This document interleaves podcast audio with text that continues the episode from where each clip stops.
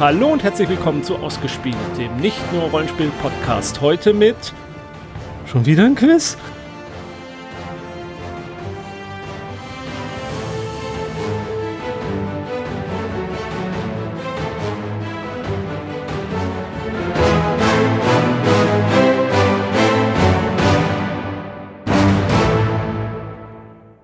Hallo, mein Name ist Jens. Ich bin euer Ansager in diesem Quiz. Wir machen heute ein Rollenspiel-Quiz, mal was ganz anderes. Und dazu habe ich einen Quizmaster bei mir, äh, den Lars. Hallo Lars. Hallo Jens. Äh, du bist heute der ja, Quizmaster. Gibt es noch ein anderes Wort für Quizmaster? Ich weiß es gar nicht. Fragensteller. Der Fragensteller, der Lehrer. Ratemeister. der Mann der Geheimnisse. Ach du Gott, Ähm, Der Günther Jauch. Der Günther Jauch. Okay, also Der Günther, MC. pass, Günther, pass auf. Ich möchte dir jetzt mal deine Kandidaten heute vorstellen. Die das sind. Äh, ich fange mit unserem äh, ständigen Gast an. mit Fabs äh, vom Once War with Feeling Podcast. Ich. Hallo. Ich schalte einfach den Feed demnächst ab, dann musst du das nicht immer versuchen zu sagen. Ich, ich, ich werde das hier so lange sagen, bis ihr größer seid als wir. Vielleicht seid ihr auch schon größer als wir. Ich weiß das überhaupt nicht. Ich habe das noch nie geprüft. Auf die Größe kommt es ja auch gar nicht an. ähm, vom Once War with Feeling Buffy Podcast, den du zusammen mit der liebreizenden Petra machst. Hallo, guten Abend. Genau. Und meine Einstiegsfrage an dich heute, um mal reinzukommen ins Thema: Wenn du ein Rollenspiel wärst, welchen Würfel würdest du auf eine einsame Insel mitnehmen? Ach, aus lauter Gewohnheit äh, wahrscheinlich den W20. Okay. Weil du DS, ein DSA-Rollenspiel bist oder ein, D, ein D? Ein, ein gen generisches D20-Rollenspiel. also äh, da kann man DSA und D&D und alles so in einen Mhm. Topf werfen. Dessen, dessen D20-Blase vor zehn Jahren geplatzt ist und der sich seither mit Gastauftritten in irgendwelchen ähm, obs obskuren Podcasts über Wasser hält. Äh, dein Scheck ist übrigens in der Post. Ähm, gut, äh, so, soweit zum Gast. Äh, jetzt kommen wir zum Stammpublik äh, zum Stammpublikum. Äh, zu, zu den Stamm zum Stammteam des Podcasts. Ja, fangen wir, mit wem fangen wir denn an? Mit Ron. Ron, hallo Ron. Hallo Jens. Hier, hier Du ist also- dein Stammpublikum. Dein Ja, Stammcast, deine Stammbesetzung, Mein, mein Stammbaum. dein Stammtisch. Leute, Jürgen von der Lippe sagte Leute schneller an. Ja, und? Hier ist derjenige, der deinen Stammmellen nicht ertragen kann. Bin, bin, Oh. bin ich, bin ich Jürgen von der Lippe? Ich bin kein Profi. Äh, Ron, du willst als Rollenspiel-Neuling hier mitmachen. Ist das nicht ein bisschen ambitioniert? Äh, Moment, Moment, Moment. Ich glaube, du bist in der Zeile da verrutscht, aber möglich. Ähm, aber ähm, ja, natürlich. Also auch, auch als Neuling sollte man irgendwie die Chancen äh, nutzen, die sich irgendwie das Würfelwurf so ergeben tut. Das war irgendwie falsches Als nächstes- Grammatik. Ja. Als nächstes begrüße ich den Benny. Hallo Benny. Tag. Tag. Äh, ich habe ganz schlechte Nachrichten für dich. Oh nein. Äh, ja, also König Artus wird nicht wieder auferstehen und Britannien retten. Und in diesem Rollenspiel werden vermutlich kein einziges Mal Pendragon als Antwort auf die Frage sein. Wegen Brexit jetzt oder? Nee, weil du Pendragon-Fan bist und ich dich einfach ärgern will. Na toll, jetzt hast du ihn zum Wein gebracht. Ja, ich muss gleich mal level the playing field hier. Und Sandra, Hallo. Die ich jetzt nicht ärgere, weil ich sonst in der Badewanne schlafen muss. Hallo Sandra. Habt ihr kein Sofa? Wir haben mehrere Schlafsofas. Ja, aber Badewanne klingt Ja. irgendwie cooler. Da könnte ich auch morgen dann bei der Arbeit mit angeben, ich muss in der Badewanne schlafen, wenn meine alte... So, jetzt äh, halte ich aber die Klappe und übergebe äh, das Zepter an den Quizmaster. Ja, vielen Dank. Genau wie Jens ankündigte, dies wird ein Rollenspielquiz zur Geschichte des Rollenspiels. Ähm, ich werde so Fragen stellen und hoffen, dass nicht alle sofort die Antworten kennen, denn das ist natürlich ein Thema, das uns irgendwie alle verbindet. Wir werden feststellen, ungefähr jede zweite Frage wird eine D&D-Frage. Das liegt einerseits daran, dass D&D halt ziemlich alt ist. Andererseits daran, ähm, dass es natürlich auch eine sehr gut dokumentierte Geschichte hat. Aber zum Dritten auch einfach, wie wir feststellen werden, weil D&D eine sehr, hm, nennen wir es euphemistisch, schillernde Geschichte hat, aus der man äh, in den Vollen schöpfen kann. Die D&D-Fragen werden im weitesten Sinne chronologisch sein. Die anderen habe ich so ein bisschen dazwischen gestreut. Äh, was machen wir, wenn wir das denn doch wissen sollten? Äh, halten wir uns dann selbst reden Ich, zurück? ich, ich hoffe, ihr haltet euch dann zurück. Wenn natürlich alle vier sagen, das weiß ich, dann, dann ist es halt so. Dann, also, wir, also wir sagen schon an, hey, ich weiß es. Äh, ja, denke ich schon. Weil sonst, Okay. sonst schweigen wir uns nachher an. Ich weiß ja nicht, wie gebildet ihr seid. Aber wir Ähm, fangen ja mal an. ja. Also, wir setzen den Anfang des Rollenspiels ja für gewöhnlich mit dem Erscheinen von Dungeons and Dragons 1974. Und von Anfang an gab es da so typische, ich sag mal, Herr der Ringe-Figuren. Elfen, Zwerge, Hobbits, Orks. Warum waren die da drin? weil sie eigentlich irgendwie eine Herr der Ringe-Adaption machen wollten, aber einfach die Lizenz nicht bekamen. Ganz im Gegenteil. Gygax fand den Herr der Ringe ganz furchtbar und wollte eigentlich ein Rollenspiel zu sowas wie Conan und äh, ja, diese typische Sword and Sorcery Fantasy schreiben. Dann hat vermutlich irgendwie äh, jemand gesagt, äh, aber die Leute stehen auf Tolkien und alles andere verkauft sich nicht. Würde man denken, aber damit unterstellen wir TSA sehr viel mehr marktwirtschaftliche Finesse, als sie tatsächlich hatten. Okay, haben sie vielleicht diese Figuren produziert, ähm, so Tabletop-mäßig, weil das ist ja der Ursprung und die waren einfach da und sie mussten jetzt die Regeln um die existierenden, um die Das- existierende Hardware herum kreieren? Ist noch nicht richtig, aber es geht schon in die richtige Richtung. Wo kommt denn D&D her? Das ist schon mal ein guter Ansatz. Ja, vom, vom, vom Wargaming, vom Tabletop. ja welchem denn? Äh, weiß ich das? Weiß ich nicht. war rhetorisch wahrscheinlich nicht.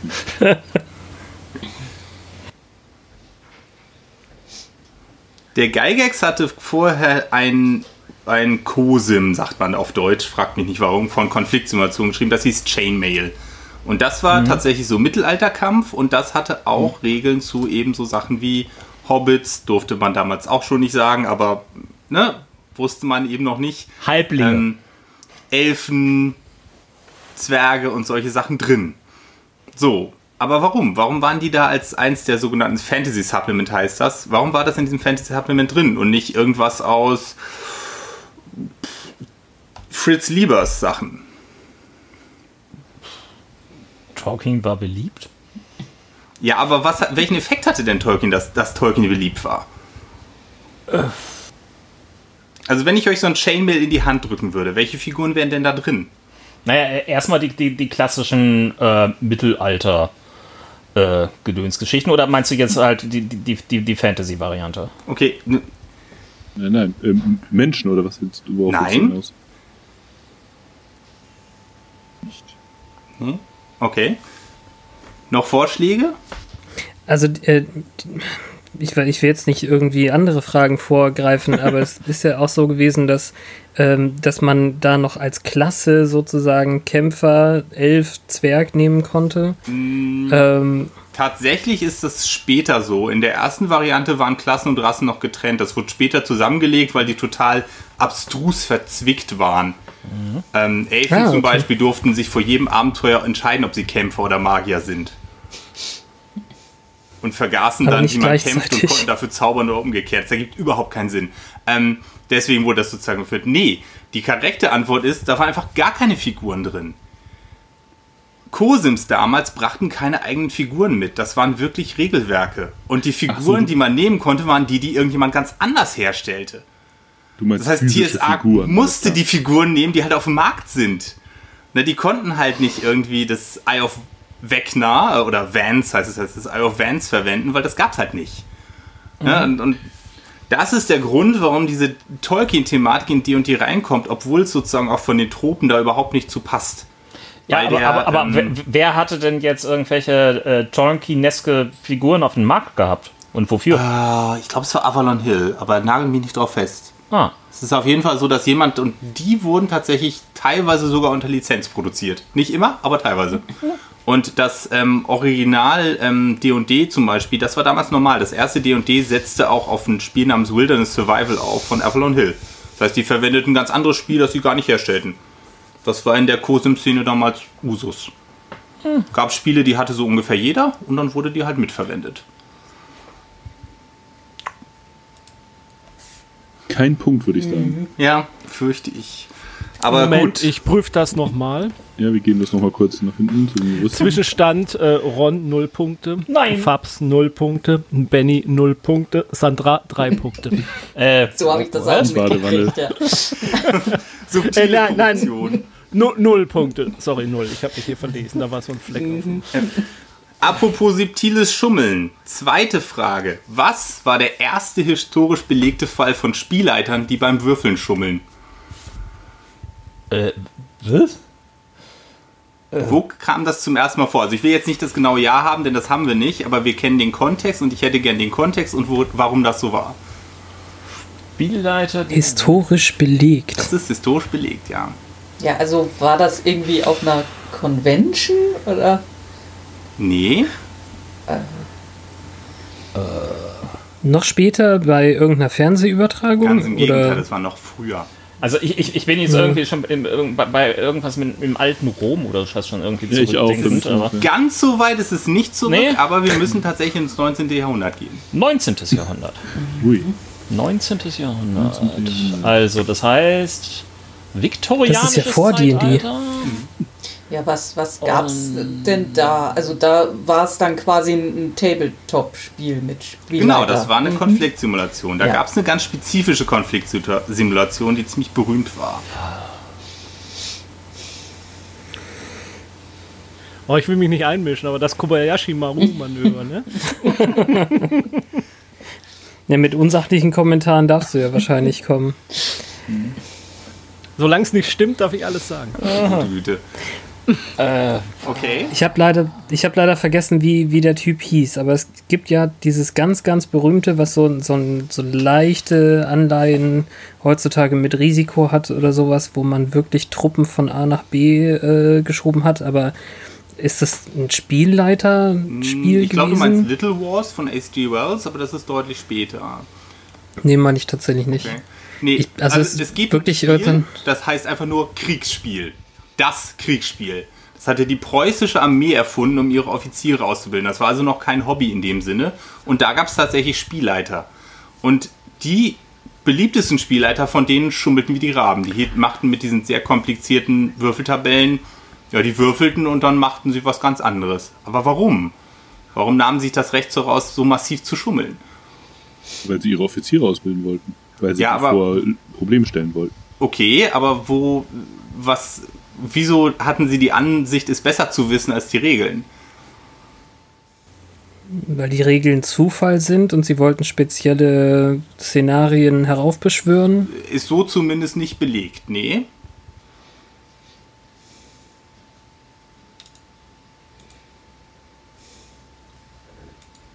Na, wenn ich jemanden in was ausbilden möchte, was muss ich denn dafür haben, damit ich das überhaupt machen kann?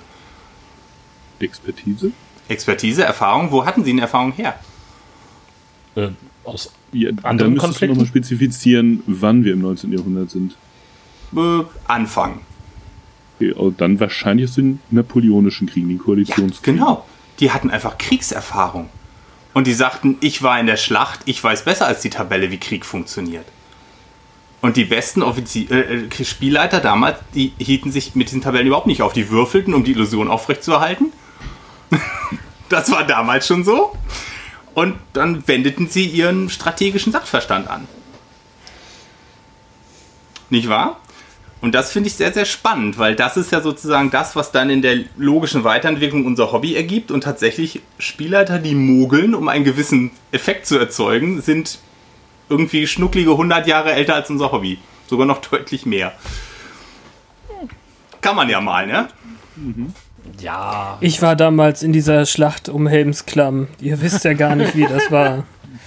Ach, das ist alles Tabletop. Ja, aber, aber heute ist das doch eher das Geschwafel von Spielern, die dann sagen, ey, ich habe schon mal eine Glock abgefeuert und ich weiß ganz genau, die zieht nach links, nicht nach rechts. Es kann gar nicht sein, dass ich die Sauerstoffflasche getroffen habe.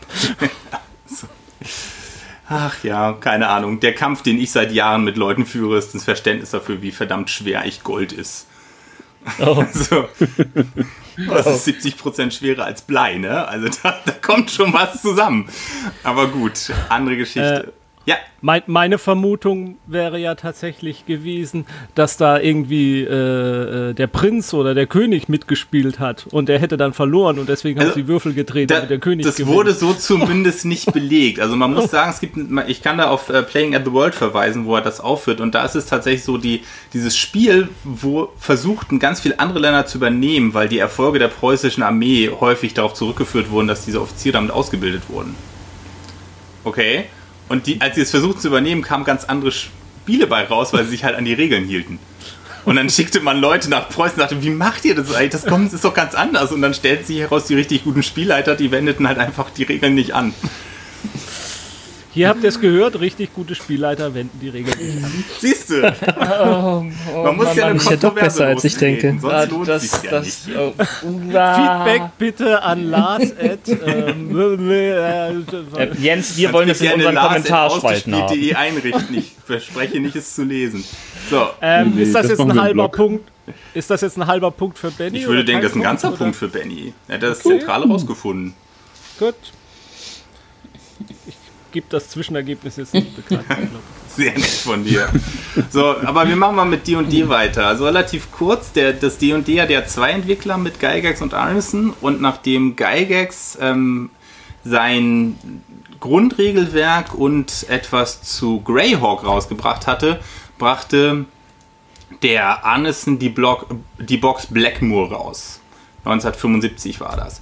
So, und diese Box ist in einer Hinsicht total bemerkenswert. Warum?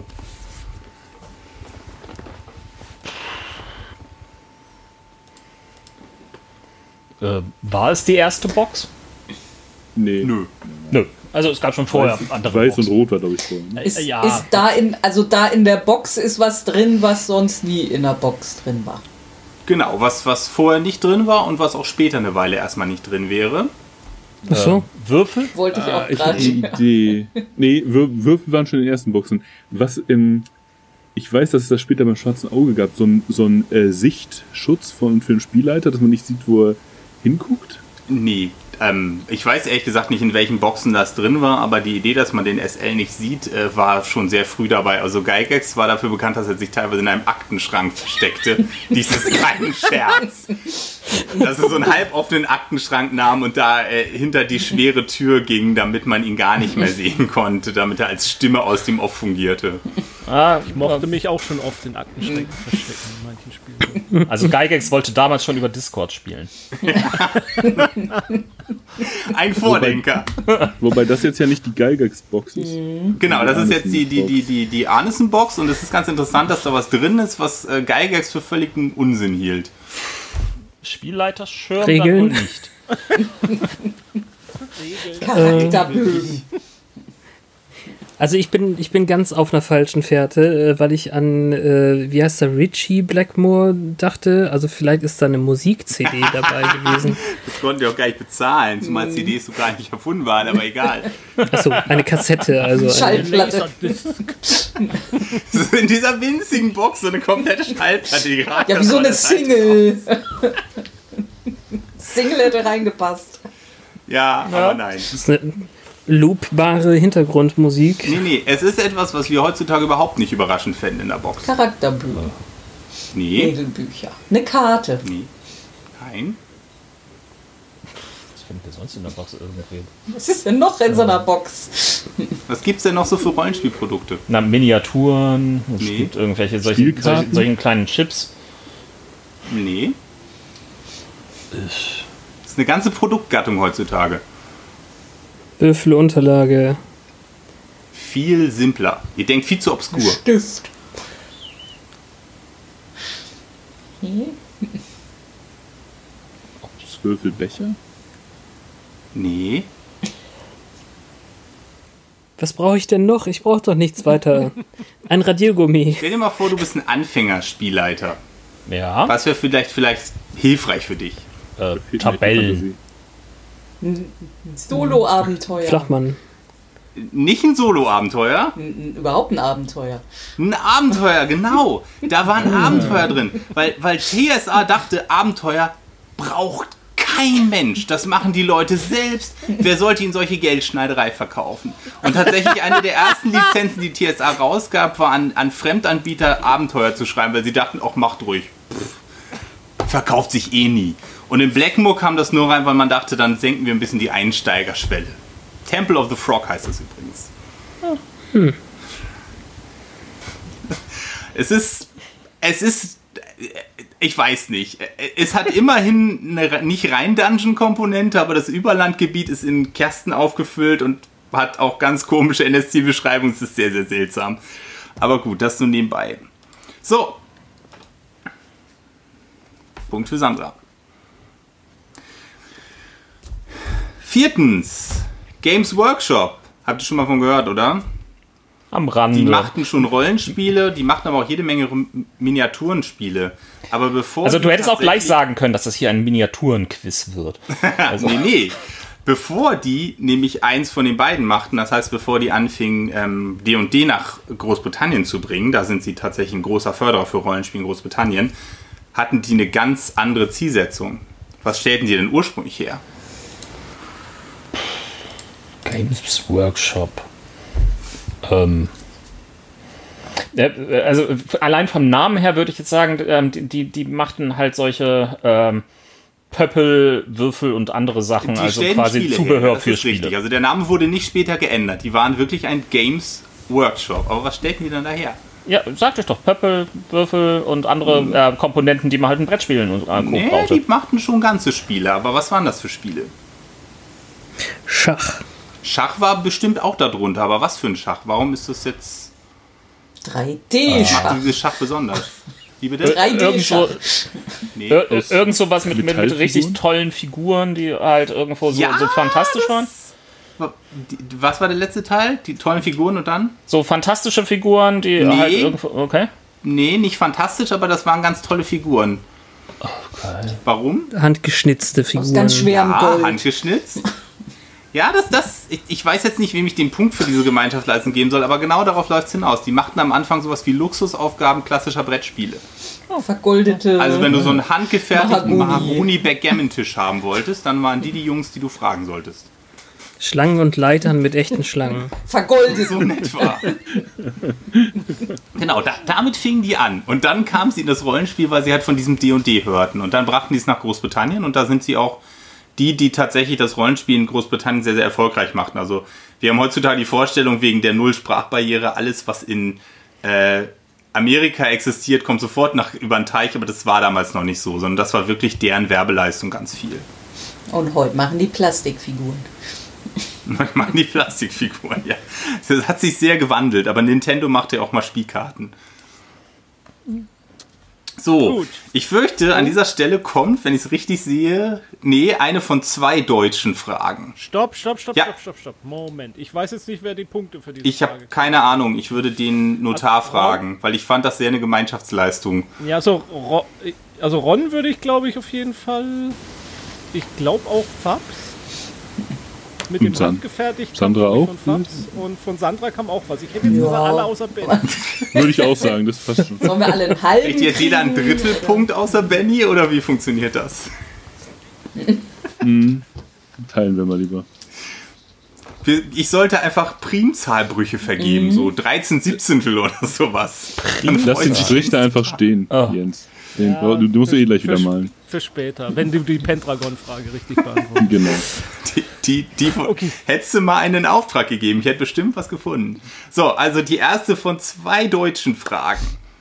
Warum war das Schwarzwald-Requiem von 1989 so ein bedeutendes Cthulhu-Abenteuer? War es das erste Deutsche? Es war nicht das erste Deutsche im Sinne von das erste Abenteuer auf Deutsch. Das erste Deutsch Aber es war geschrieben. das erste, Also was dann übersetzt wurde. Nee, also Sandras geht eher in die Richtung. Es war auch, soweit ich es- weiß, nicht das erste, was wirklich auf Deutsch geschrieben wurde, aber War, war, war, war es das erste, was irgendwie losgelöst von, von ein- einer Lizenz erschien? Also sprich, Zumindest nicht meines Wissens nach möglich, aber selbst dann ist es nicht der Grund, warum es heutzutage so als Meilenstein gesehen wird. Man hat ein Stück Torte beigelegt, als man es verkaufte. Nee, also Ich weiß nicht, habt ihr mal das deutsche und das amerikanische Cthulhu verglichen? Ja. Du meinst die, das Rollenspiel an sich oder? Ja, die Produkte, sag ich mal. Ja, immer mal wieder. Aus Versehen, Okay. also weil ich beide Linien kenne. Worauf willst du hinaus? Was, was würdest du denn sagen, macht das deutsche Cthulhu so, so anders als das amerikanische? Ja, die Bücher sind hochwertiger produziert. Gut, das war schon mal eine Sache, das war ziemlich hochwertig illustriert, aber ähm, das war es nicht allein, sondern da wurden noch deutlich mehr Sachen. Also haben sie Regeln ergänzt zu dem Englischen? Nicht, dass ich wüsste. Okay. Hat das Abenteuer Sinn ergeben im Gegensatz zu den Originalen? In welchem Sinne Sinn ergeben? Ja, es sind äh, nicht automatisch alle sofort verrückt geworden. Ähm, das ist, ich verstehe, wo das herkommt, aber von der Sorte gab es auch damals schon amerikanische Abenteuer, wenn sie auch in der Minderheit waren, soweit ich das rekonstruieren kann. Aber man konnte es also überleben. Okay. Man, man konnte es überleben, ja. War es die erste Kampagne? Nee, auch wenn es tatsächlich ein Zweiteiler ist, aber es war nicht die erste Kampagne. Ich überlege gerade mal, was ich euch für einen Tipp geben kann. Also, wenn ihr an so ein, so ein, so ein klassisches, äh, an so ein klassisches Lovecraftsches Szenario denkt, wo wird denn das spielen? 1920 irgendwas da? Arkham, okay. Wo zum Ja. Beispiel noch? England? Boston, Eben nicht. Massachusetts im Allgemeinen. Also, wenn, wenn ihr an sowas denkt wie Arkham, Kingsport, Dunwich, was haben denn Ja. all diese Orte gemein? sind in Die sind fiktiv. USA. Sie tauchen in der. in Also, der also ist es jetzt ein realer Ort gewesen, oder was? Genau, Ron. Das ist genau der Punkt. Dieses, dieses Ah, typisch nice. deutsche Cthulhu, dass die reale Geschichte mit diesem Mythos verzwickt, das kommt da zum ersten Mal auf. Okay, das heißt, da- das ist so diese, diese, dieses, und ganz viele andere Sachen, auch der, was Benny sagte, ist korrekt, diese Illustrierung zum Beispiel mit Fotos zeitgenössischen. Du willst mir Aber jetzt also sagen, dass es den Schwarzwald wirklich gibt? Ja, genau. Aber auch die, die, die anderen Sachen sind so eingefügt, dass so diese fiktionalisierte Historie äh, hier, das ist so die, diese Sache, die da eigentlich erfunden wird. Und die hast du bis heute im amerikanischen Cthulhu kaum. Selbst wenn da reale Orte vorkommen. Die haben ja auch halt kaum Geschichte. Die haben auch keine realen Orte Witz dort. käme. Ja. Wieso wusste ich es? Als jemand, der an äh, Lovecrafts Grab war, kann ich das nur bestätigen. Ähm, Das heißt, Ron hat jetzt den Punkt. ja, würde ich denken, ja. Ich habe gerade bei Cthulhu einen Punkt gekriegt. Ich, ich, Das macht mir Angst. Das ist ja kein Würfelpool. Also, aber also äh, tatsächlich, äh, das ein realer Ort als Abenteuerhintergrund. Jetzt nur nochmal, ich habe Genau, dass es reale Orte sind und dass es in eine realis, reale oder realistische Historie eingefügt wird. Und ich würde tatsächlich einen halben Punkt für die Gestaltung an Benny geben, weil tatsächlich die, diese, diese typische Cthulhu-Gestaltung, wie wir uns sie heute vorstellen, die ist auch aus diesem Abenteuer. Wie mache ich denn einen halben Punkt? Mit 1-2. Oder Punkt 5. Aber 1 minus 2 ist doch minus 1. Tja, dann sollte man keine halben Punkte kriegen, das bringt er nur zurück. Nächste So. Frage bitte. So. Es kam irgendwann mal vor, dass eine Firma namens TSA unterging. Also wir erinnern uns, Tactical Studies Rules hatte mal D&D rausgebracht und ging, machte in den 90ern relativ spektakulär Schiffbruch. Da gab es mehrere Faktoren, aber ganz zentral war eine ganz komische Übereinkunft mit Random House. Welche denn? Naja, Random House ist ja ein Verlag. Also sie, hatten sie da irgendwie eine, eine zu hohe äh, Auflage oder so ver, ver, versprochen? Oder zu niedrige? Nicht versprochen. Und Random House fungiert hier auch nicht als Verlag, sondern als Vertrieb. Ah, warte mal. Äh, ist das irgendwie was mit äh, Rücknahmegeschichten? Ähm, so nach dem Motto, äh, wir produzieren erstmal so viele, aber der Buchhandel kann das dann zurückgeben an uns? Ja, so in etwa. Wie, das geht schon sehr, sehr in die richtige Richtung. Das heißt, die produzierten erstmal und schickten das nach Random House und was hatte das für eine Folge, wenn ich es da hinschicke? Äh, Was naja, passierte 30 Tage später? Äh, na, drei, Die Rechnung wird fällig. Genau, Ja. die wurden dafür bezahlt. Normalerweise produziert man was, gibt es den den Vertrieb und wenn der es verkauft, kriegt man sein Geld. Aber TSA war Anfang der 90er so erfolgreich, die hatten Auflagezahlen, da konnten sie Stephen King mit ihren Romanen schlagen. Ne? Und TSA war so erfolgreich, dass Random House wegen der hohen Produktionskosten, die so ein Rollenspielbuch hat, mit der Illustrierung, mit den äh, Tabellen und solchen Sachen, das ist ja viel technisch aufwendiger, auch das Format ist größer. Und dementsprechend hat sich Random House darauf eingelassen, ihr schickt uns das, ihr kriegt 30 Tage später Geld und wenn wir es nicht verkaufen können, dann dürfen wir es zurückgeben und dann kriegen wir das Geld wieder und auch noch sozusagen eine Strafgebühr dazu. Okay? Ja, also So. dann doch die Rückgabegeschichte. Genau, und das, das Ding ist einfach, dass dadurch natürlich so ein Schneeballsystem entstand. Am Anfang war das nie ein Problem, weil am Anfang der 90er TSA so erfolgreich war. Aber irgendwann fing man, weil man ganz viele Kampagnenlinien hatte und überhaupt keine Rückkopplung dazu kriegte, ob diese Kampagnenwelten sich überhaupt verkauften, lief es darauf hinaus, dass dieser ganze Konzern nur noch Schneeballsystem machte. Alles, was man zu Random House schickte, Dafür kriegte man erstmal Geld, mit dem man arbeiten konnte und wenn man dann Verluste machte, musste man mehr zu Random House schicken, bis Random House diesen Spaß irgendwann nicht mehr mitmachte und dann ging äh, TSA pleite. Tja, Ich glaube, ich habe das schon mal gehört. Aber zu weit weg. Punkt für Ron. würde ich denken, ja. Ähm, nennt doch mal ein paar schwedische Rollenspiele der letzten Zeit. Alien. Zum Beispiel. Into the Loop. Ja. ich glaub, Wessen? Tales of the Loop. Äh, Tales Ja, of sind the aber Loop, alle ja von- genau. Bei Die sind alle von der gleichen Marke. Hier, ähm, das, das mit den Mutanten, mit den Tiermutanten. Ja, ist das ähm? Free Äh, League Mutant, oder Mutant, Free League Mutant Jahr Null. Genau. ja, genau. Äh, irgendwie kommt unglaublich viel Rollenspielzeug aus Schweden. Auch so in Richtung Lab sind die total aktiv. Wie kommt denn das? Wieso ist Schweden so ein, ein schillernder Punkt auf der Rollenspielkarte? Also, da könnte ich jetzt drüber referieren. Soll ich?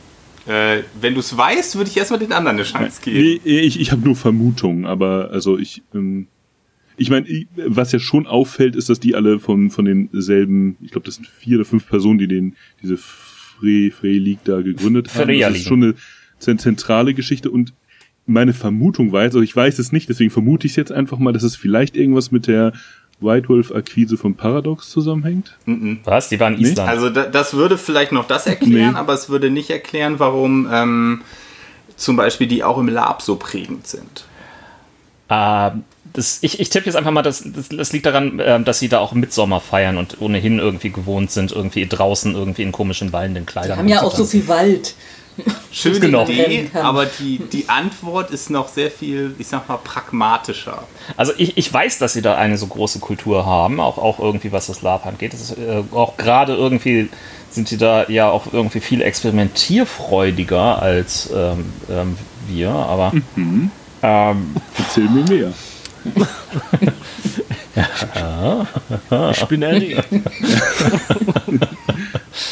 ähm, aber ist, ist das denn etwas, was, was, was irgendwie zum Beispiel irgendwie praktiziert wird, wenn es äh, nicht mehr so viel hell ist oder sowas? Hat das was mit der, mit der Lage zu tun, geografisch? Oder so? Überhaupt nicht. Erstens wird es ganzjährig praktiziert und zweitens könnte man das, würde ich mal unterstellen, in jedem anderen EU-Mitgliedsland genauso machen.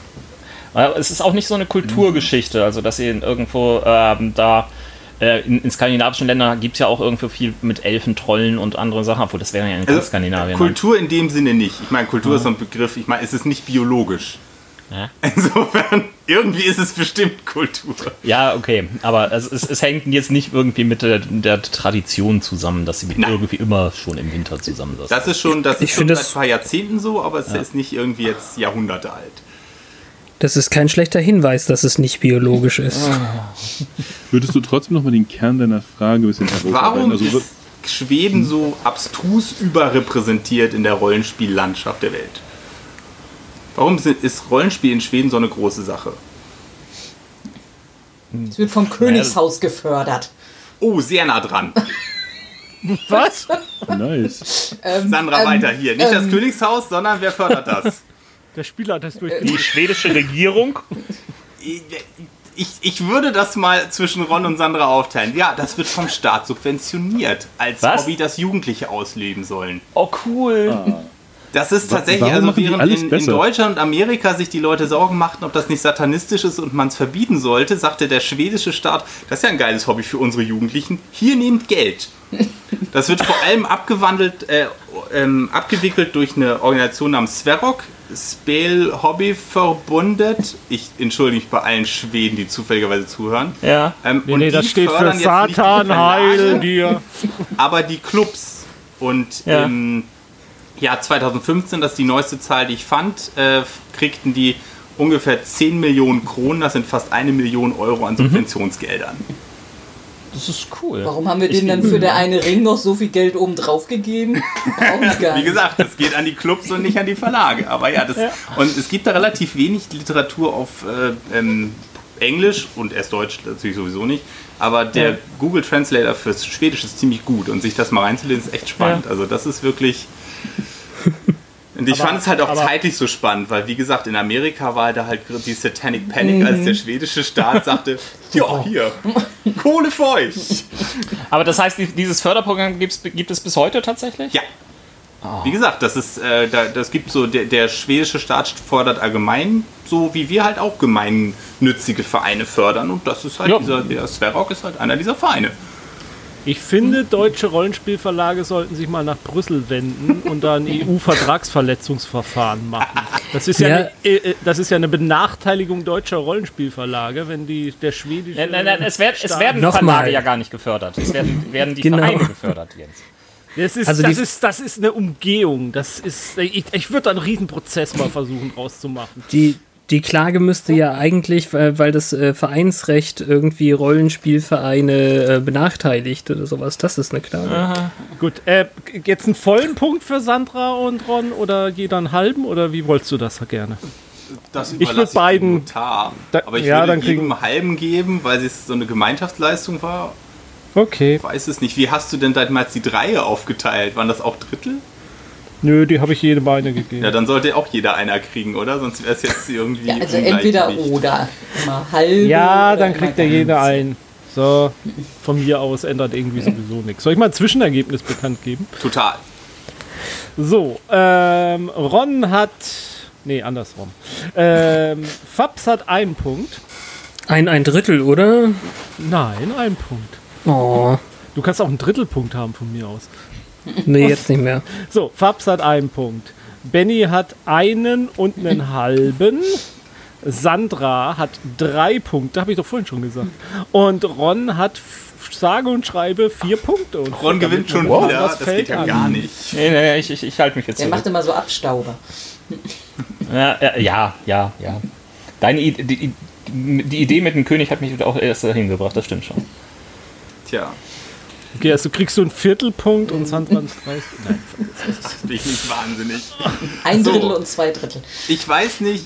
Wie viele Länderpunkte sind denn da? Es ist, kommt darauf an, ob es Erdbeer oder Kiwis sind. Ja, Das Ron, ne? wir zwei wissen Bescheid, wovon wir reden. Also das wird hier. Der Rest tut so, als wüsste er nicht, worum es geht. So, weiter. Ach So. Gott, oh Gott, jetzt habe ich Ja, danke. Ich glaube, es war eine Tutti Frutti Anspielung, aber da Ja, ich da ich- zu jung für ich war, hab's vermutet, weiß ich's aber- Ich auch. Nicht. Apropos alt sein, wart ihr alle schon Rollenspieler, als 2000, ich glaube, 1 kam die Übersetzung raus, die dritte D&D-Edition von Amigo rausgebracht wurde? Also junger Mann. Ja, Ich habe in den 80ern angefangen, Rollen zu spielen. Also ähm, ta tatsächlich war das mein, mein Haupteinstieg irgendwie in, in, ins Rollenspiel, als die 3.0er rauskam. Allerdings schon auf Englisch. Und Okay, d- ja, davor hatte ich kurze Meersausflüge, aber die zählen nicht so richtig gut. Äh, äh, es, geht jetzt aber tatsächlich um die deutsche Übersetzung, denn das wird Ron bestätigen können. äh, Für die dritte Edition wurde als so einer der Schmankerl, der die Leute überzeugen würde, eine neue Klasse erfunden, der sogenannte Sorcerer. Der wurde auf Deutsch mit Hexenmeister übersetzt, was gelegentlich belächelt wurde. Aber warum wurde der denn so übersetzt? Wo kommt denn das her? Oh. Also ich weiß, dass das übersetzt worden ist, aber woher das kommt, ist tatsächlich. Ähm, na, na- naja, also äh, die Sache ist, Sorcerer und Wizard würde man ja überall hier wahrscheinlich mit Magier übersetzen. Insofern brauchte man da was anderes.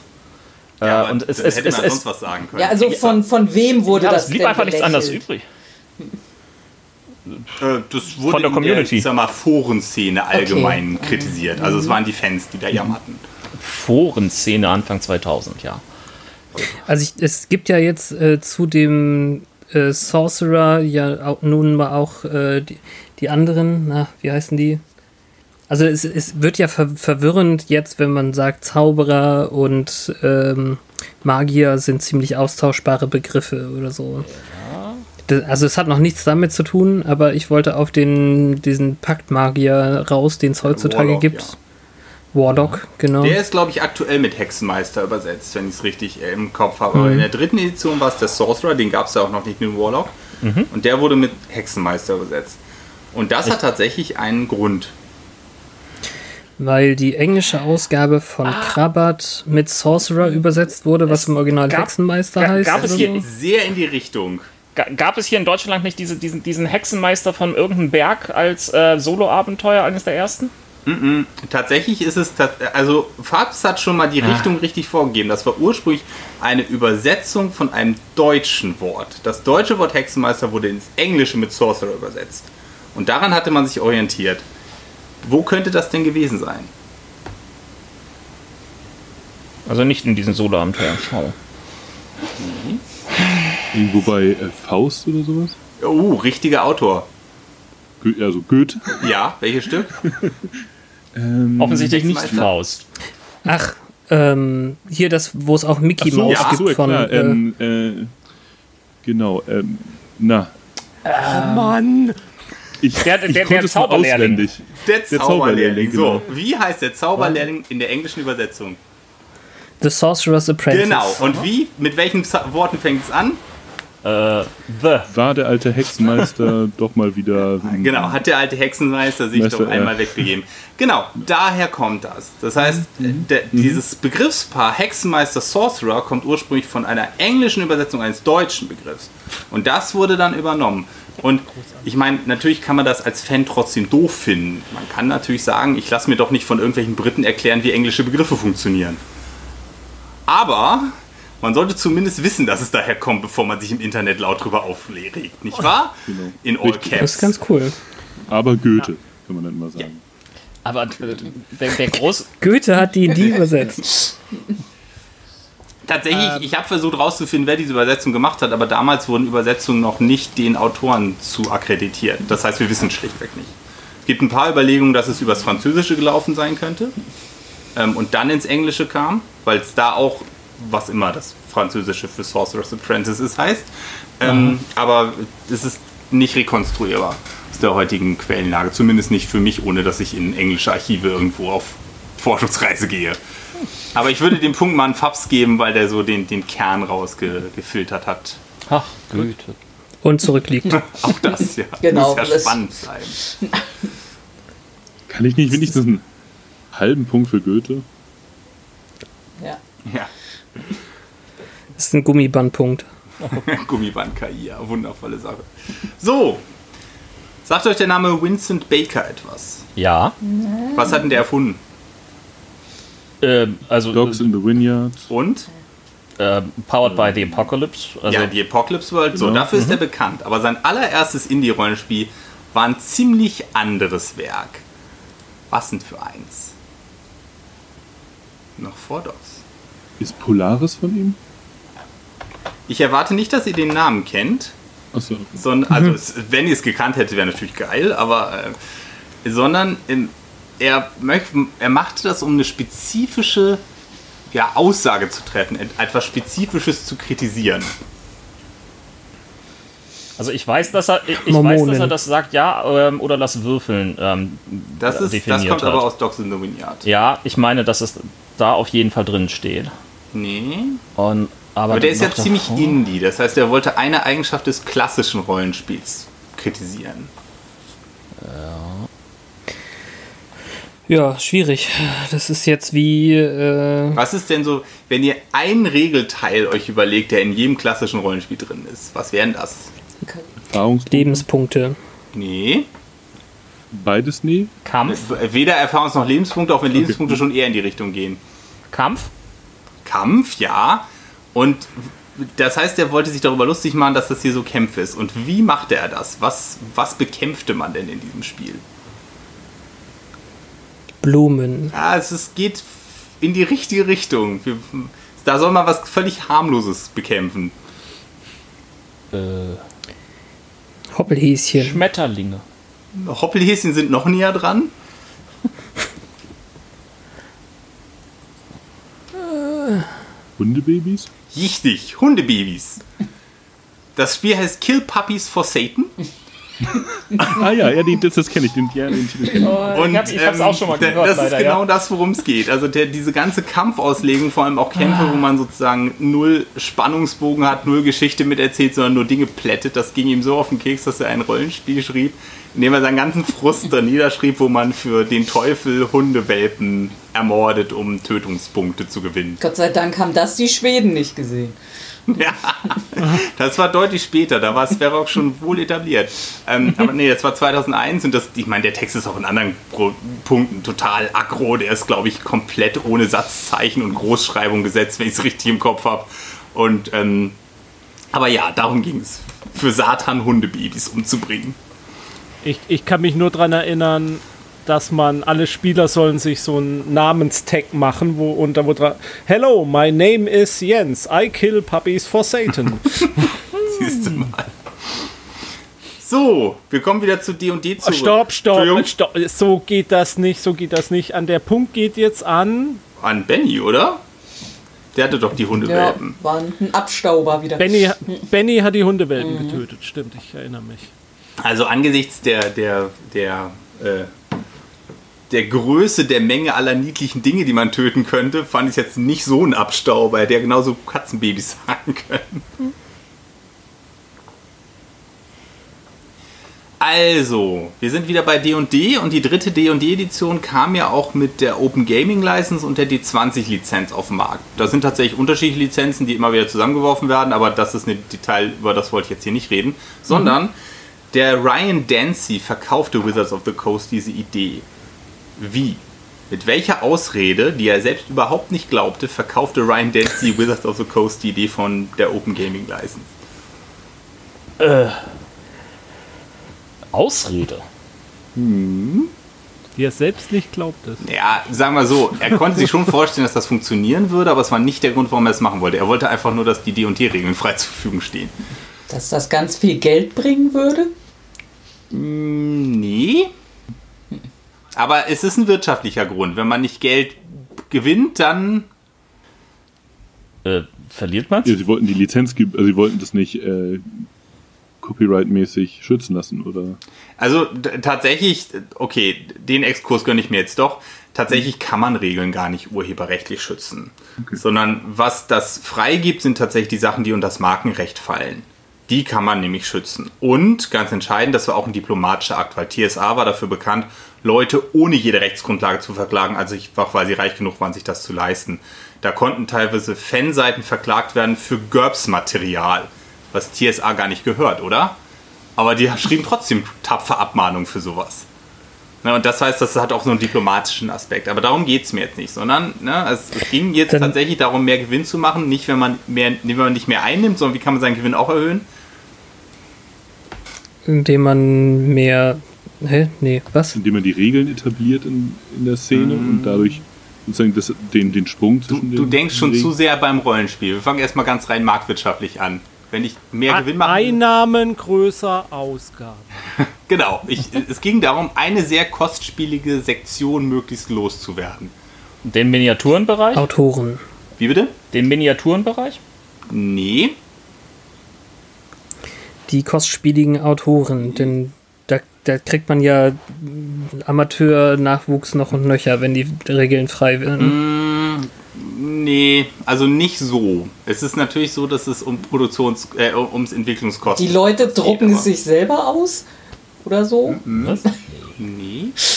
Das ist, also damals war Print on Demand noch nicht weit genug, dass man das irgendwie als Konkurrenz Das- oder Option sah. Das Lektorat oder, oder, also, oder die Qualitätssicherung? Nee, es gibt eine Produktions-, äh, eine Produktgattung im Rollenspiel, die traditionell die geringsten Gewinne abwirft. Abenteuer. Genau. Abenteuer. Warum? Äh, weil nicht. Ja, das hat ja ähm, schon vorher irgendwie jemand gesagt. Ähm, äh, die, die bringen grundsätzlich nichts, deswegen legen wir sie auch nicht in die, die Boxen rein. Hatten wir vorhin. Eine Person kauft und mindestens vier Leute Genau. spielen. Kaufabenteuer sind deshalb so unglaublich kostspielig, weil es nur der SL kauft. Na, das ist der Grund, warum im Kontrast dazu die Splatbooks von White Wolf so erfolgreich waren, weil das halt auch an Spieler gerichtet war. So, das heißt, was sollte die, die 20-Lizenz eigentlich bewirken? Dass andere Leute die Abenteuer schreiben. dass andere Leute die Abenteuer schreiben, ganz genau. Und das war schlichtweg gelogen. Ne, man erkennt es auch daran, dass direkt die erste Produktpalette von, von äh, Wizard of the Coast bereits hochwertige Abenteuer enthielt. Aber das war sozusagen die Ausrede, mit denen er das an den Overlords von Hasbro vorbeibrachte. Wenn die Regeln offen sind, dann schreiben die Leute ihre eigenen Abenteuer und wir müssen Und die nicht publizieren rausbringen. die. Und dann publiziert jemand anders Kaufabenteuer. Das Dann hat müssen wir ja, es nicht selbst das, machen. das Weil hat ja das, auch. das, äh, was das, man sagt, da- da- die, die- Kaufabenteuer sind die dünnsten Sachen. Das wird Ja. also wird das als erstes produziert. Dass jetzt jemand irgendwie Quellenbücher machen wird, na, ich meine, das lohnt sich doch gar nicht. Aber äh, also äh, das hat ja auch teilweise irgendwie ordentlich gefruchtet. Also die 20 Abenteuer gab es irgendwie Ja. en masse. Ähm, die, das erste D20-Rollen-Produkt war ein Abenteuer, ne? Weil die natürlich nicht zu entwickeln waren. Ja, aber wie gesagt, das war Ryan Dancy ehrlich gesagt völlig egal. Es ging ihm nur darum, dass er diese Open Gaming License haben wollte und irgendwie musste er das halt den, den Leuten verkaufen, die mit die, die, die, die, äh, die Bücher führen, nicht wahr? ja. Das ist wie wenn du einen Porsche haben willst. Du willst den Porsche haben, aber du erklärst dann, warum du ihn haben musst. aber, aber letztendlich war es doch sehr erfolgreich, das ganze Modell. Äh, ja, klar, aber äh, sozusagen zur Produktpalette von Wizards of the Coast gehörten weiterhin jede Menge Abenteuer. Wenn das wirklich der Grund gewesen wäre, hätten sie ja die Produktion eigener Abenteuer eingestellt. Und das taten sie ja nicht, ganz im Gegenteil. Die zogen ganz schön an. Und äh, Ryan Dancy gibt auch bis heute offen zu, dass das äh, schlichtweg eine Ausrede war. also gibt sehr interessante Interviews zu. So. Ich habe einen Überblick verloren. Irgendwer hat Abenteuer geschrien. Das war, glaube ich, Also- nicht. Abenteuer kam von Ron, dann Würde ich schon sagen. ist ja, ja. Super. Also, 2004 kam die neue Welt der Dunkelheit, N-Wort, raus. Zwa- 1991 war die alte Welt der Dunkelheit, O-Wort, rausgekommen. Warum verkaufte sich die N-Wort so viel schlechter als die O-Wort? Äh, keiner wollte drauf umsteigen. Nö. Klingt total plausibel, stimmt nicht. Also ich weiß noch, dass sie irgendwie ähm, die Regeln vom Setting so ein bisschen entkoppelt haben. Es gab erstmal so ein Grundregelbuch, das man braucht, und dann noch diese einzelnen äh, Werwolf und Co-Bücher. Äh, vielleicht war das irgendwie so die Hürde, dass du gleich zwei Bücher brauchtest, als nur eins zum Einsteigen. Brauchst du ja nicht, du konntest ja nur Mortals spielen, dann brauchst du nur das erste. Äh, das Und wollte doch keiner. Also, äh, all, all diese Sachen, alles, was ihr jetzt sagen werdet, das wird alles sicherlich einen kleinen Effekt gehabt haben, aber der Haupteffekt ist es nicht. Okay, was, also egal, was wir gleich sagen. Nein, nein,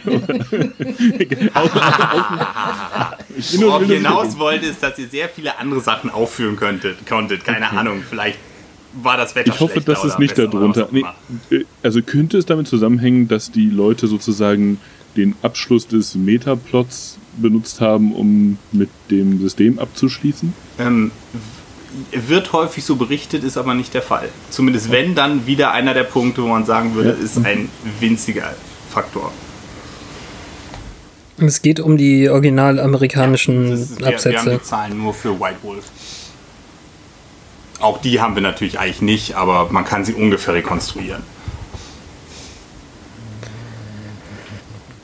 Ich habe so eine Doku gesehen, aber ich habe alles wieder vergessen. Ähm, ist, ist der Hauptschreiber, der äh, die Community quasi mitgerissen äh, hat, ausgestiegen dazwischen Ich oder glaube, so. der Mark Rain Hagen war da schon eine ganze Weile weg, wenn ich mich nicht schwer irre. Aber es ist zumindest nicht die Ursache, nee. Ich bin raus. Okay. Ich habe keine Ahnung davon. okay. Hat das mit, den, mit den Systemen zu tun? Also wie in welcher Reihenfolge die rauskamen oder, oder Nö. sowas? Aber das hat jetzt nicht Gedanke. spezifisch mit, mit Äh, Vampire the Ich würde sogar sagen, es hat eigentlich gar nichts mit dem zu tun. Okay. Überlegt euch mal, stell dir mal vor, ich hätte dir die Frage zu was ganz anderem gestellt. Irgendwie äh, Thingy the Thingy von äh, 1991, warum verkaufte sich das besser als die zweite Auflage von 2004? Ach so, äh, es, es gab einfach eine weit breitere Konkurrenz. Hm, Ja, da, das ist ein Faktor. Also der Markt war gesättigter, oder wie das? Genau, der Markt war gesättigt und was war noch? Softcover-Bücher statt Hardcover. Nee. Nee. Nee, nee, es ist Hardcover. Hm. Was also ist der nicht alles, zweite? aber das die Hauptbücher. Der Markt war gesättigt und was war noch? Naja, es, es gab Vielleicht halt schon die alten Spieler.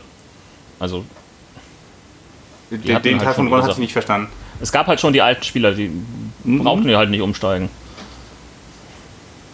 War Urban Fantasy nicht mehr so gefragt? Oder hatte das zu viel Konkurrenz irgendwie? Der, du, du bist schon zu viel zu Spiel. Wie war denn der Rollenspielmarkt 2004 im Vergleich zu 91?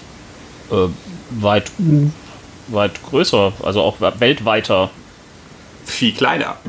Ja, ja, er wurde ja schon für tot erklärt. Da immer, Der war oder? deutlich geschrumpft, vor Ah. allem als Folge von WoW. Äh, Und auch Magic spielt auch eine Rolle. Ach, stimmt. Und das ist ganz entscheidend. Diese ganze Sache mit dem Umstieg von der alten Welt auch in Dunkelheit auf die neue wird häufig als so eine Art Kamikaze-Aktion dargestellt. Also so, wo sie sich selbst ins Bein geschossen haben, weil die alte Welt der Dunkelheit war so erfolgreich und die neue, wo sie dann alles kaputt gemacht hatten, das war ein ganz grober Fehler. Aber das ist schlichtweg nicht wahr. Die Verkaufszahlen geben das nicht her. Klar, wenn du 91 bis 2004 vergleichst, ja. Aber wenn du dir anguckst, wie die Verkaufszahlen verliefen, dann blieben die ziemlich niedrig und konstant. Dann kam dieser Weltuntergang, dieses Gehenna, das, was nochmal ordentlich Interesse erzeugte und auch die nachfolgenden Grundregelwerke erzeugten Interesse. Die wurden gekauft. Und dann fiel es ab, aber nur auf den Stand von vorher. Das heißt, es ist, man kann nicht sagen, dass diese Umstellung irgendwie den, die Nachfrage kaputt gemacht hätte, sondern das war ein Befreiungsschlagversuch, weil das nicht mehr wirtschaftlich war, der nicht klappte, wo sie nur auf den Stand von vorher wieder kamen, auf ihre Dauerkäufer. Das heißt, diese Darstellung, wie es häufig gemacht wird, dass White Wolf in ihrer Dummheit ihre eigene Linie kaputt gemacht hätte, ist einfach falsch. Das ist eine Durchstoßlegende. Die Sache war vorher durch. Das heißt, die Antwort ist, du lügst uns mit der Frage Die Antwort an. ist, der Markt ist geschrumpft. Achso, Der Markt ist geschrumpft und war übersättigter. Das heißt, es gab mehr Systeme, die sich den Kuchen aufteilten, der eh schon kleiner war. Okay, ich lasse deine Antwort gelten. Du bist so Ein gut Punkt. zu mir, Benjamin. Ich gebe den Punkt mal Lars. Ne? Das, das, das, das Nicht, scheint dass Lars mir am nicht Ende dem noch Sinn der gewinnt. Sache zu entsprechen, aber das kannst du gerne machen. Wo wir gerade von schrumpfenden Märkten reden, welches Quellenbuch brachte die D20-Blase zum Platzen und warum? Quellenbuch, die 20 Blase. Ein, Quellen, oh, ein ähm, Quellenbuch, was in der Open Gaming License veröffentlicht wurde. Äh, In der D20-Lizenz. Das könnte noch wichtig werden, aber ich bin mir nicht sicher. es gab doch eins, was äh, deutlich zu erwachsen war. Ja. Also richtig mit, mit fiesen Dämonen. Fiend Folio 2 Ich oder meine, Das so. Book of Wild Darkness, aber nee, das ist ja ein äh, Wizards of the Coast Produkt. Nee, das Ja, war ein genau. Drittanbieter. Das so. war ein wirkliches D20-Produkt. Also, ähm, äh, auch- Aber es war auch- deutlich zu erwachsen. In welcher Hinsicht kann man denn zu erwachsen für Amerikaner sein? Ja, Sex, ne? Jawohl, ja. Worum ging's? Sex? Aber ich dachte, einen Namen. Ja, also ich, es, es, es gab ja so eine, so eine Phase, da gab es mehrere ziemlich komische Mhm. Sex-Rollenspiele, die rauskamen. Den Namen weiß ich aber, glaube ich, nicht mehr. Nee, da weiß ich jetzt auch nichts. Also ich, ich, ich hätte jetzt irgendwie gedacht, weil es da ja auch irgendwie immer, immer größere, immer dickere Dinger gab, also es ist, äh, äh, Da gab es dickere Dinger. na, ich, ich, ich denke jetzt an, an sowas wie, wie, wie Ptolus von Monte Cook, was ja wirklich so ein Wälzer war, der irgendwie eigentlich äh, so dick war wie die drei Grundregelwerke zusammengestellt. Das, Ich Also das denke, Das war auch dass, mein erster das, Impuls. ich denke, das Werk konnte man sicherlich beim Sex benutzen, aber es handelte nicht von Sex. man kann alles beim Sex benutzen. Irgendwer macht das auf der Welt. Ähm, nee, also das hieß Book of Erotic Fantasy. Und die D20-Lizenz war sowieso schon ganz schön angeschlagen, weil Wizard of the Coast mit der Revised Edition plötzlich neue Grundregelwerke hatte, aber nicht sagen konnte, wie man das eine aufs andere konvertierte. Das jetzt ist nicht historisch belegt, sondern meine persönliche Meinung liegt vor allem daran, dass im Vergleich zu den Machtschwankungen zwischen den verschiedenen D20-Produkten diese Umstellung quasi vernachlässigbar war. Aber sie natürlich auch nicht sagen so wollten, ach, eigentlich braucht ihr unser neues Regelwerk nicht. Deswegen gab es nie eine offizielle Stellungnahme von Wizards dazu, wie man das ineinander konvertieren konnte. Das heißt, erstmal waren ganz viele Bücher plötzlich obsolet. Aber was denen so richtig den Genick, das Genick brach, ist dieses Book of Erotic Fantasy, weil anders als die OGL, die nicht kündbar ist, konnte Wizards bei der D20-Lizenz im Nachhinein die Lizenzgebühren ändern, weil das ja ihr Logo ist, das da verwendet wurde. Und dann führten die plötzlich so völlig obskure ähm, Community Decency Regeln ein und dann wurde den Verlagen klar, dass Wizards ihnen jederzeit die Lizenz entziehen konnte.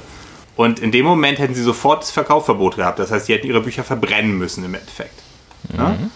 Und da verla damit verloren auch die Verlage jedes Vertrauen in diese D20-Lizenz. Und die, die ging entweder unter oder sie wechselten auf die OGL. Das Book of Erotic Fantasy ging auf die OGL, die war ja nicht kündbar. Und das war so groß hochgehypt worden durch dieses ganze Bimborium, dass es sich viel mehr verkaufte als sonst. Welche Überraschung. Und auch zum Beispiel sowas wie äh, Babylon 5 ging von D20 auf OGL. Ja? Und deswegen sitzt Pathfinder auch auf seiner eigenen OGL. Ja, aber das nur nebenbei. Fra Frage für einen Freund, äh, welcher Verlag war das? Das weiß ich nicht mehr. Ähm, das Ding ist, ich habe dann aus äh, kein Scherz Interesse, historischem Interesse mal reingeguckt und das ist wirklich, es ist ein Klischee, aber Amerikaner sind zu prüde, um so ein Buch zu schreiben. Also du bist dir nicht sicher, ob sie versuchen ernst zu sein und einfach zu giggerig sind oder ob das Satire ist, die nicht so richtig gut umgesetzt wurde. Also es, es waren Amerikaner, also ansonsten hätte ich jetzt erstmal gesagt, das war, bestimmt ein Mongoose, die haben alles rausgebracht. Also was ich irgendwie könnte es jetzt war, aber raussuchen, Ja. ähm, aber Ja, ja, dann bitte. habt ihr wieder Tippen auf eurer Aufnahmespur. Das findet Jens nicht so gut.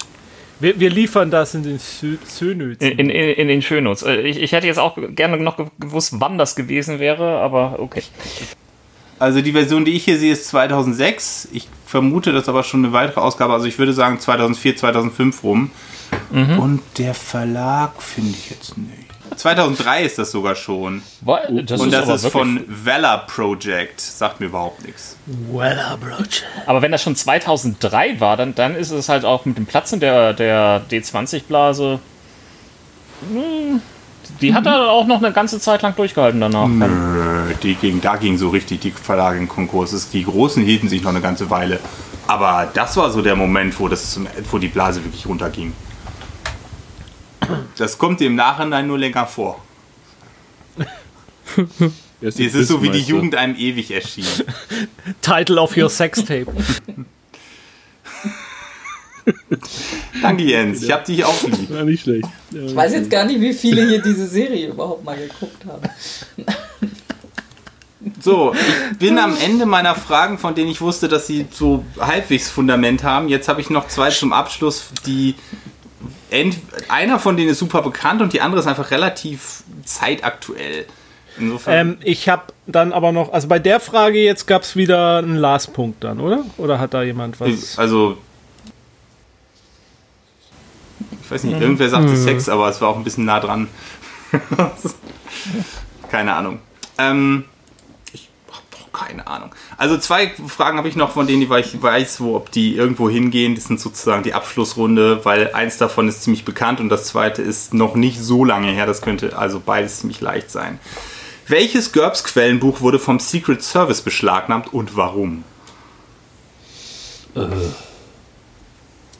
Vom Secret Service. Also, Äh, also ja. der Secret Service schützt ja den US-Präsidenten. Also das heißt, es war GURPS White House. Ähm, der Secret Service macht noch ein paar andere Sachen und nein, es war nicht GURPS White House. Okay. White House Down. Das äh, GURPS Tactical irgendwas, weil darin beschrieben wurde, wie man Bomben baut. Ähm, von der Idee geht es ungefähr in die richtige Richtung. Terrorism oder irgendwie sowas? Äh, nee, nee, nee, nee, nee. Ähm, es, man versuchte gegen Hacker vorzugehen. Was würdet ihr denn da denken, ist da ein Buch? Cyberwar oder so. Cyberpunk, GURPS Cyberpunk, ja. Okay. Und warum wurde das jetzt beschlagnahmt? Wie kommt es dazu, dass man sagt, Hat jemand aus Versehen das, das äh, Passwort für irgendwas äh, ähm, abgedruckt? Und das das war war, noch gar nicht fertig. Das, das wär aber da auch sehr wurde gut. sozusagen die digitale Version wurde beschlagnahmt, bevor sie in Druck gehen konnte. Oh, mir ist so, als hätte ich das mal gewusst. Ja, es, es kommt mir auch so vor. Äh, Oh Mann, äh, was, was, was war? Also es war GURPS Cyberpunk. Und, und, und es geht um irgendwelche welche Hacking-Geschichten. Es ging um Hacking-Geschichten, ja. Okay. also äh, konnte man damit denn tatsächlich was bewirken oder hatten die um die Formulierung Angst? Weder noch. Okay, dann weiß ich es echt nicht. ist, ist, ist es so eine komische Sache wie irgendwie, äh, wir haben jetzt hier die, die Anleitung ähm, zum, zum Hacken des äh, äh, Sicherheitsnetzes aller US-Atomkraftwerke irgendwo ähm, drin stehen ähm, im, im, fiktiven Text und äh, das war irgendwie beim Google-Dokument, was sie hin und her getauscht haben, irgendwo in den falschen Filter geraten. Äh, das, sind, das ist ein, ein vage damit verbunden, ja, und das tritt an mehreren Stellen auf. Okay. Okay, also ich dachte, es wäre tatsächlich relativ bekannt. Ähm, und ihr scheint ja auch auf alle Waage davon gehört zu haben. Also die Geschichte zu rekonstruieren, ich musste die mir in Einzelpunkten hinterschreiben. Das ist unfassbar. Also was passierte? Ähm, und zwar gab es zwei unterschiedliche Vorgeschichten, äh, die, die äh, zueinander ähm, äh, laufen. Das eine ist, dass man einen Hacker in Kalifornien äh, durchsucht hatte, also bei dem die Wohnung durchsucht, und der hatte seine Hacking-Notizen und seine Notizen von der GURPS Special Ops Kampagne ein bisschen zusammengemischt. Und die Leute konnten es nicht auseinanderhalten. Es wird noch besser. Dann wurde es so am 15. Januar 1990 ging AT&T in die Knie, weil da durch einen Hacking-Eingriff. Und in dem äh, äh, und in dieser Recherche kam es auch raus, dass jemand von Bell South, also Bell wie der, der Erfinder des Telefons, der Konzern, äh, Dokumente geklaut hatte, die angeblich, so Bell South, 79.499 Dollar wert waren. So. Dann nimmt die, der Secret Service einen Hacker hoch und kommt aufgrund von Verwechslung, die niemand nachvollziehen kann, zu der Idee, sie, er arbeitet für Steve Jackson Games und gebe ihm geheime Infos zum Hacken weiter. Beide diese Aussagen sind schlichtweg falsch und niemand weiß, wie sie sich die aus der Nase gezogen haben. Dann kriegen sie Durchsuchungsbefehl für Steve Jackson Games. Finden überhaupt nichts. Natürlich finden sie nichts. Aber dieses Cyberpunk ist natürlich eine opportune Ausrede. Ja, das ist angeblich, so sagen sie, sei ein Handbuch für Computerverbrechen und dann sacken sie GURP Cyberpunk ein und damit auch, also alle Rechner, auf denen das drauf ist, womit sie praktisch die gesamte Hardware mitnehmen. So. Irgendwie überlegt Steve Jackson Games, dass trotz dieser gigantischen finanziellen Schaden, die waren vorher schon in roten Zahlen, und verklagt den Secret Service mit Hilfe einer Nichtregierungsorganisation Ihnen werden 50.000 Schadensersatz, äh, 50.000 Dollar Schadensersatz zugesprochen und, und das sagt einiges über das amerikanische Gerichtssystem, 250.000 Dollar Gerichtskosten. Mhm. Und in einem, und unter anderem deshalb, weil parallel ein anderer Prozess lief und da kam heraus, erinnert ihr euch an das Buch von Bell South, das angeblich fast 80.000 Dollar wert war, die geklaut wurde. Da kam raus, dass Bell South regelmäßig diese und noch viel umfangreiche Infos in einem Heft für 13 Dollar verkaufte. Mhm. Ja, das nenne ich mal Faschismus in Wort und Tat, ne? Wann, wann, wann ist das passiert? Wann war das? Äh, 1990. Und wa warum ist, ist der Secret Service da äh, in der Verantwortung? Das ne, offenbar kümmern die sich zu dem Zeitpunkt um Verbrechen gegen Hacker, wegen dieser Angriffe auf diese Telefonnetze, weil das halt als, als sicherheitsrelevante Infrastruktur galt. Wahrscheinlich auch zu Recht, muss man sagen. Und die waren so völlig überfordert von dem Thema, dass sie auf die Idee kamen, Steve Jackson Games wäre halt der letzte Hackerladen, ne? Mhm. Gab es da damals die, die NSA noch nicht? Oder? Doch. Doch, doch. Aber die sind ja für Auslands Geheimdienste eher tätig. Homeland Security okay. gab es noch nicht. Äh, aber Secret Service hat vielfältige Aufgaben. Die sind auch für Geldfälschung und mhm. solchen Kram und Kreditbetrug mhm. und Internet. Mhm. Also das, ich weiß, also das zum damaligen Zeitpunkt waren die für alle so Identitätskriminalitätssachen zuständig. Und sie sind für das Warehouse 13 zuständig. Ja. Ich möchte betonen, dass die Frage ich vorgeschlagen habe. Also kriegst du den Punkt? Schön. Also tatsächlich schlug Jens die Frage vor mit der Aussage, das weiß doch jeder. Können wir das wirklich machen? Jens hatte euch überschätzt. Ja, das ich denke immer nur das Beste so. von wie, wie immer. Mhm. Gut. So, jetzt zu der kurzfristigen ja, Erinnerungsfähigkeit. So, so, so, kurzfristig ist es auch nicht, aber es gehört zu einer aktuellen e Edition. Wer von euch kennt ein D&D 5? Also kennt es übertrieben. So, Ron hebt die Hand, das sieht man super im Podcast. Nicht wahr? okay, äh, es gibt bei D&D 5 den sogenannten Übungsbonus, Proficiency Modifier. Und der geht von mhm. plus 2 bis plus 6. Das klingt wundervoll willkürlich, hat aber einen ganz interessanten Grund bei der Entstehung dieses Regelwerks. Wo kommen diese Zahlen her? Wie, wo kommen die Zahlen her? Wieso, plus 2 plus plus 6 und nicht plus 1, was ja Sinn ergäbe, bis plus 5? Ist, ist das jetzt eine stochastische ähm, Geschichte, dass Ja, halt der Bonus entsprechend dazu gerechnet wurde? Von 10 bis 60 Prozent. Ist, N nee.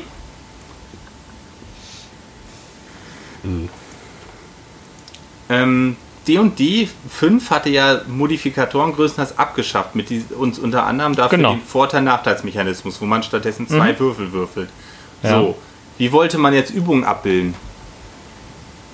Nur das, das tat man halt irgendwie nach wie vor mit dem den Schwierigkeitsgrad und den, den, den zwei Würfeln und wo du halt entweder im Vorteil oder im Nachteil bist. Und Prof Proficiency gab dir am Anfang tatsächlich halt da irgendwie einfach nur so in diesen starren Bonus rein. Nee, das Also der- da der- du an D&D der- 4. Sondern am Anfang war das gar kein Modifikator. Es war kein Modifikator. Da wurde Also sie haben ja äh, Skill-Ränge Ja. sozusagen Genau, abgeschafft. das war aber also schon man kann, Edition. Da gab es damals ein hartes Plus 5 und die Hälfte der Stufe drauf. Aber das führt jetzt ein bisschen zu weit. Worauf ich hinaus möchte, ist, dass es eben nicht Ja. eine feste Zahl dazu gab, sondern Äh, äh, sondern äh, wa- was du halt irgendwie hattest, war, war halt irgendwie diese zwei Würfelsysteme. Also sprich, dass du mit zwei W20 gewürfelt hast und halt entweder den besseren Ja. oder den schlechteren genommen hast, je nachdem, ob du im noch Vorteil Übung oder Nachteil warst. möchte, wenn ich Ja. jetzt zwei Würfel würfe, wenn ich Übung darstellen möchte, Dann warst du halt im Vorteil. Oder was Nee. willst du? Irgendwie verlese ich mich gerade. wenn ich von einem Würfel auf zwei gehe, was ist der nächste Schritt? Auf drei dass du Würfel? den niedrigeren wählen Genau, musst. auf drei. Nein, Ja. ursprünglich wollte D&D 5 Modifikatoren komplett abschaffen. Und Übung wurde mit W4 bis W12 abgebildet. Okay. Und deswegen 2 bis 6, weil als man das abschaffte, weil man dachte, drei Würfel würfeln, gerade wenn die auch noch unterschiedliche Würfel sind und ich den W4 zwischen den W20 habe, das nervt total. Ja. ja. Dann machte man den abgerundeten Mittelwert, weil sonst hätte sich die ganze Stochastik, die Benny schon erwähnte, zerledert zu diesem Zeitpunkt. Da hätte man das, die ganze Zahl nochmal von Null entwickeln müssen. Und da war es natürlich leichter zu sagen, äh, 2 bis 6, passt schon.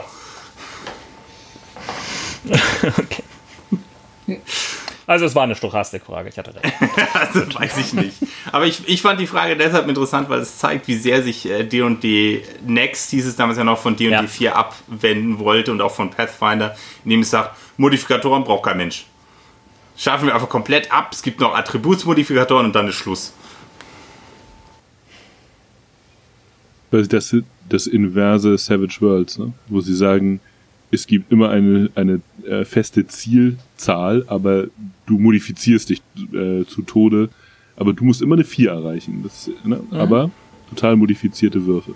Das, ist quasi das, das, das wäre dann die, die Antithese dazu. Ja, wobei Savage Worlds ja dadurch, dass es diese Steigerungen gibt, da.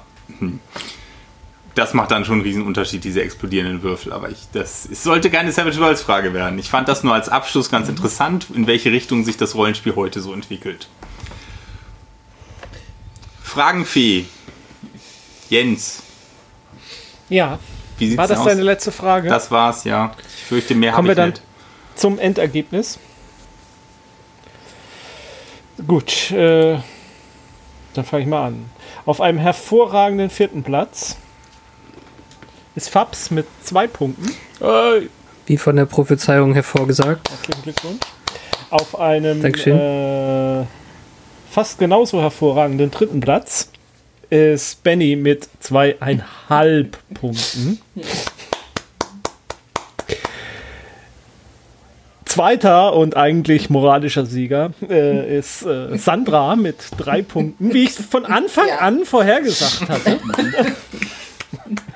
Bestimmt nicht getürkt hier. ihr habt euch einfach nur abgesprochen. Sandra hat nichts mehr gesagt, Genau. nachdem sie die Jetzt- drei Punkte fertig hatte. Sandra hatte nachher technische Probleme, sonst hätte sie locker gewonnen. Sie Ja. wusste auf alle Fragen. Keine Frage. Ähm, und äh, deshalb relativ unverdient, aber mal wieder Ron mit fünf Punkten der Sieger, obwohl er doch der absolute Rollenspiel-Noob ist. Beeindruckend. Tja, Applaus, Applaus, Applaus. Danke. Das blenden wir Ron, dann du, später ein. du, du gewinnst einen ähm, Couch-Aufenthalt in Kassel. Oh, wow. Okay. Kannst jetzt auch eine Oscar-Dankesrede halten. Eine Oscar-Dankesregel. Ja, ich, ich danke. Warte mal, ich muss gerade die Musik vorbereiten. rausspielen. genau. Aber erst morgen, äh, wenn du äh, das verschlafen hast. Ich danke so. all meinen Rollenspielmeistern, äh, die mich äh, die ganze Zeit ertragen haben und überhaupt. Und äh, ich danke vor allen Dingen Lars für diese Fragen. Ja, ich auch. Da schließe ich mich an. Bitte. Und auch Jens für die Fee Sayung und die eine Frage, die er beigesteuert hat. Danke. Du, du hättest jetzt natürlich noch sowas sagen können wie ich danke auch Palor oder was deine Lieblingsgottheit ist. Äh, äh, ja, ja, klar, die D&D-Gottheiten, ne? Äh, wer, wer fällt mir denn da ein? Äh, Du kannst auch DSA sagen Nee, nee, oder äh, Dresden Files oder Dresden-Files Gottheiten? Ähm, Moment. Odin? Ich empfehle Chantea. Ich hatte mal eine Klerikerin Grumsch. gespielt. aber Ich weiß nicht mehr ein, wen die angeboten Gut, ich wollte auch nicht das kaputt machen.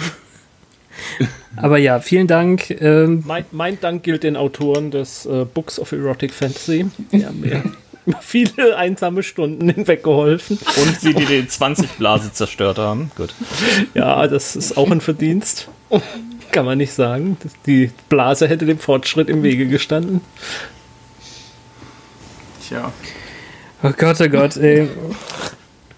Ich glaube, es ist in der Zeit, dass wir ins Bett gehen. es Also an nicht, du, und- nicht du und ich, Jens, sondern Ich muss morgen um sechs bei der Arbeit sein, damit ich mit meiner Frau Schichten schieben kann, jetzt wo die Kitas zu sind. Be Benny, was soll das heißen? Schichten Ich, schieben nennt man das heute. Ja, leider. oh Mann. Benny, wieso darf ich nicht heute bei dir schlafen? Was soll das? Also eine Couch hätten wir auch. Gäste Ja, wie, auch. Couch. Hey, jetzt. Ja, Jens, okay, du kannst Jens. nie mit. Jens, jetzt mach endlich die Abmoderation, dass wir hier raus können. Wenn das Bett so aussieht wie der, Sit äh, wie der Sessel, Ja, dann. dann, Ja, das das, ist immer, immer gut, visuelle Witze zu ja, machen einem ist Audiomedium. groß, großartig. Ähm, der eiserne Thron ist äh, auch anwesend, Bequem. genau. Ähm, nee, also gehen wir hier raus, damit wir danach irgendwo rein können. Ähm, bis dahin, spielt schön weiter. Äh, tschüss. Ciao. Tschüss. Ciao. Oh Gott. Gut, dass du das schneiden musst. Das ist Ja.